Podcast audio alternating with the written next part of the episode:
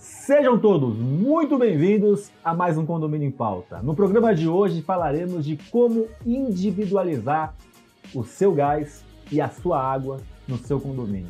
Você sabe como? Você sabe as vantagens? Será que temos desvantagens? Temos dois convidados especiais. Vem comigo.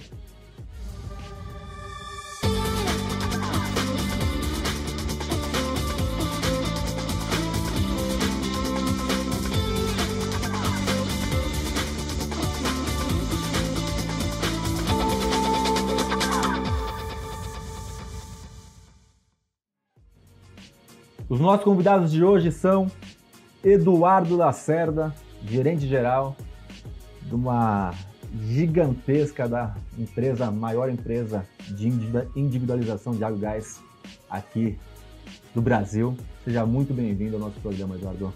Muito obrigado, Ricardo. Obrigado pelo convite. É, que bom que a gente está aqui. A gente pode ajudar as pessoas a terem um pouco mais de esclarecimento de como isso funciona.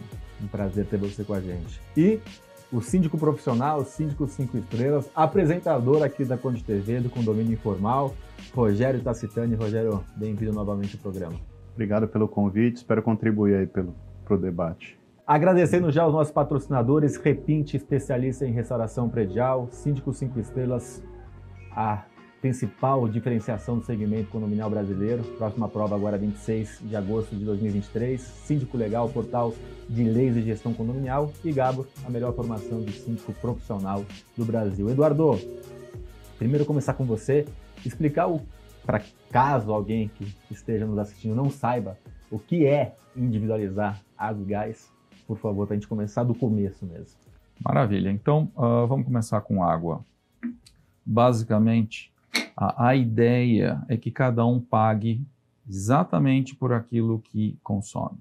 Então, os prédios no Brasil, de uma maneira geral, porque seu público é Brasil, uh, eles não são individualizados quando eles entram para o mercado.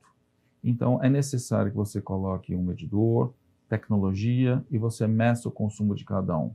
Essas leituras são feitas nas datas de leitura da concessionária para que você não tenha divergência uh, nos volumes consumidos. em função disso, a gente transforma basicamente o volume consumido de cada um em uma grandeza chamada reais. E em função disso, você tem a alocação de custo de cada um. A água é assim que funciona.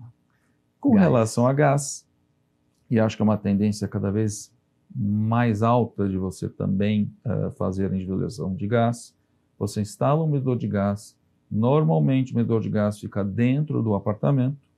Também tem tecnologia para transmitir o dado, ou seja, ninguém tem que entrar no seu prédio. Então, não tem uma questão de segurança. Uh, você instala o medidor de gás e nas datas de leitura da concessionária também você pode fazer isso. Isso pode ser feito tanto com gás liquefeito de petróleo, GLP, como também gás natural. Em função disso, você também aloca o custo uh, desse ativo para cada um dos moradores. Importante dizer o seguinte: normalmente a relação do condomínio com as concessionárias elas continuam. O que as empresas fazem é dentro da conta da concessionária quanto cada um vai pagar no seu boleto. Isso vem dentro do boleto de condomínio de cada uma das, uh, das empresas que fazem isso. Perfeito. Então a administradora faz, recebe da, da... Ela recebe os dados todos imputados digitalmente. E uma coisa muito importante, os nossos clientes todos têm acesso à informação diária de consumo. Então, eu não preciso esperar ao final do mês para ver como é que meu consumo está alto ou não. Isso cria uma conscientização e, normalmente, uma economia por parte das pessoas. Perfeito. Rogério, nada mais justo do que cada um pagar o seu, né? Nossa, isso para mim é fundamental. Eu acho engraçado essa questão de, de individualização, né? Porque sempre quando você faz o rateio pela fração ideal, que é a outra forma legal de se fazer o rateio de despesa de consumo, né? Ou você faz pela fração ideal, que está no Código Civil, ou pela medição individual, que é a outra possibilidade, né?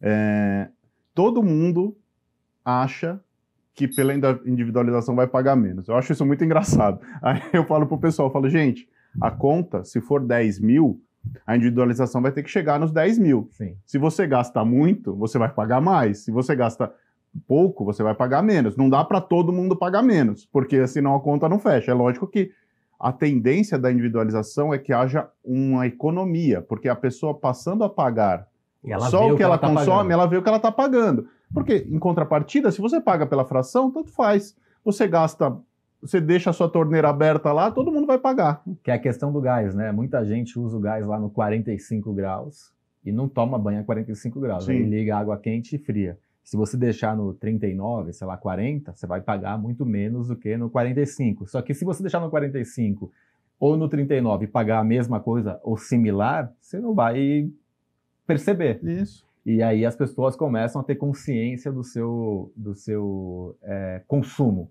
ou dos seus exageros. É, e do seu impacto também, do impacto dos hábitos, né? É, que você começa, você paga pelos, pelo, seu, pelo seu hábito, né? Então, se você quiser colocar no 45, tudo bem você vai deixar de pagar 50, 60 e vai pagar 120. Para você, ok? Então tudo bem.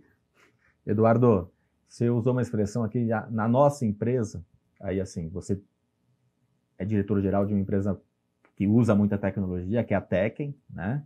Uma empresa renomada, conhecida, mas a gente sabe que temos empresas e empresas no segmento de individualização como que o, o cliente deve é, olhar e entender quais tecnologias são interessantes para ser usadas. Você falou, ah, não precisa entrar no apartamento, não precisa entrar no condomínio, a gente tem uma tecnologia de, de envio, a gente tem ali um sistema onde o morador consegue acompanhar os seus gastos, o seu consumo, desculpa. É, queria que você falasse um pouco disso para conscientizar quem está nos assistindo, porque muitas vezes eu vejo assim, ah, eu tenho uma empresa que está me cobrando cinco reais por, por ponto e uma que está me cobrando um. Aí eu falo, ah, alguma coisa deve ter de diferente, né? É, eu acho que sua pergunta é muito boa e assim, é, eu acho que para fazer análise de companhias é, é muito interessante que as pessoas procuram precificação e acho que precificação é uma coisa importante. Mas se esse for o fator ideal da decisão, normalmente a decisão é equivocada. Né? Então, aqui a gente não é um órgão público. Eu não preciso falar da Lei 8666. Mas como é que eu classifico uma companhia? Primeiro, todos os seus instaladores, no caso de gás, são gasistas? É uma companhia que tem seguro de responsabilidade civil sobre a obra? eu tenho emissão de nota fiscal de medidores, conexão e de mão de obra. Eu tenho um capital social, porque aqui no Brasil a, responsabilidade das companhias é limitada pelo capital social, que me permite ter segurança sobre isso. Eu tenho sistema auditado eu posso realmente uh, comprovar o que está marcando no medidor, é uma coisa muito interessante. O medidor ele pertence ao condomínio, não a nós. Então nós tiramos a informação do condomínio uhum. do consumo de cada um. E eu preciso mostrar para as pessoas como é que ela audita o sistema. Por que, que se lê nas datas das concessionárias? Então, segundo, ah, você tem integração de sistema com as administradoras para que alguém não tenha que redigitar depois de novos valores? Sim. Né? Porque então, isso, como administradora, é algo crucial. Você tem um portal que você disponibiliza o consumo de água e gás diariamente para a pessoa poder acompanhar e ter a consciência. Então, acho que isso são os diferenciais que vai uh, fazer com que alguém tome a decisão. Antes disso, uh, tem uma coisa para mim que é fundamental, que é tecnologia. O medidor, grande parte dos medidores tem super qualidade. Os transmissores também têm grande qualidade. O problema é a comunicação entre os dois. Então você não pode ter uma coisa chamada uh, emissor de pulso. O emissor de pulso ele é uma coisa muito frágil e isso faz com que o que venha no medidor e o que vai no rádio sejam coisas diferentes. Então, por isso que a gente ensina as pessoas como auditar para ter certeza disso. Então, busquem sempre soluções tecnológicas de água ou de gás com acoplamento direto, transmissão indutiva. É o que existe de melhor no sistema uh, hoje disponível no mercado, seja Brasil ou fora do Brasil. A tecnologia que existe no Brasil hoje é exatamente a mesma tecnologia que se usa fora do Brasil. Ótimo. Nos países que estão há muito tempo já nesse mercado. Ótimo. Você tem no seu condomínio individualização de água e gás? Comente aqui, conte, nos conte como que é. Você já deixou seu like? Deixe seu like, nos ajude a disseminar informação de qualidade, compartilhe. E estamos também nas principais plataformas de podcast, nas plataformas com Condomínio em Pauta, e lá temos também um extra exclusivo contando curiosidades sobre o segmento condominial. Não deixe de seguir e de compartilhar tanto no YouTube, Conte TV, quanto nas plataformas de podcast Condomínio em Pauta. Rogério, você já fez a implantação em algum dos seus condomínios de, dessa individualização? Já. Conta um pouquinho como foi. Bom, é, como ele comentou, quando a gente recebe o condomínio da construtora, é, hoje em dia, é, até me corrija se eu estiver falando bobagem, mas eles são obrigados a entregar o, a possibilidade de individualização da medição, não é isso? Na realidade, é, é quase isso. Desde uh, 2021, tem a Lei Temer, que todo prédio no Brasil precisa ser entregue com um medidor.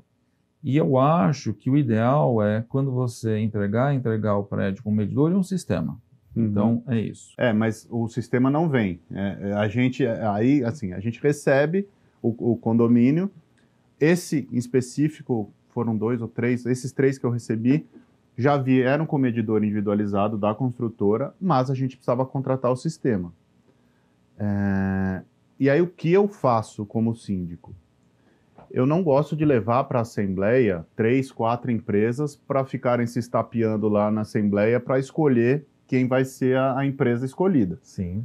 É, eu faço com o conselho, a gente faz uma, uma tabulação das empresas, a gente a gente vê os diferenciais, a gente conversa com todas e dentro do conselho, e eventualmente se alguém mais quiser participar, a gente deixa super aberto, a gente escolhe uma empresa e leva para a assembleia para essa validação. E uma coisa engraçada, né, é que é aquilo que eu já falei antes, mas assim, é um serviço. Então, esse serviço tem um custo. Você tem um benefício, mas Lógico. você tem que pagar pela, pela aquele serviço, né? E quando você apresenta isso na Assembleia, começa a bagunça, né? É, não, porque porque eu não quero, porque isso, porque aquilo, eu, eu, gasto pouco, eu moro sozinho, sempre tem esses papos, né? Teve uma, uma questão muito, muito engraçada num condomínio que a gente implantou. Existem duas formas de, de fazer a planilha, né? É, uhum. pela, pela, pela, pelo mínimo da Sabesp, né? Então, como é que funciona? A Sabesp tem um mínimo que até 10 metros cúbicos, é isso? Você isso paga uma, uma, uma, tarifa menor, uhum. depois de, de 11 a 20 é uma tarifa um pouco maior, de 21 a 30 ela, ela é escalonada, Vai. e quanto mais você gasta, mais você paga, né? É, e geralmente se instala com essa tabela Sabesp para que todo mundo pague o mínimo e fique uma conta mais, mais menos salgada, né? O pessoal falou, não, a gente quer instalar pelo consumo real. Então, assim, se gasta zero, paga zero, se gasta muito, faz o proporcional e paga. Durou um mês.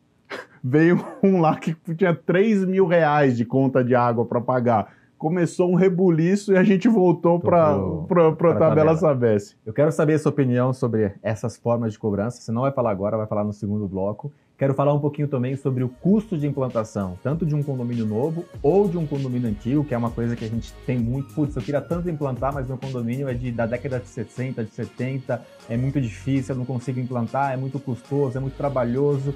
Queria falar sobre isso. E também se a gente tem alguma desvantagem. As vantagens a gente já falou, cada um paga o, o, o preço justo, a gente tem uma economia de consumo na maioria dos casos. Queria falar se existe alguma desvantagem. Mas essas respostas vocês vão me dar no segundo bloco e você vai assistir na sexta-feira essas respostas e muito mais. Até lá!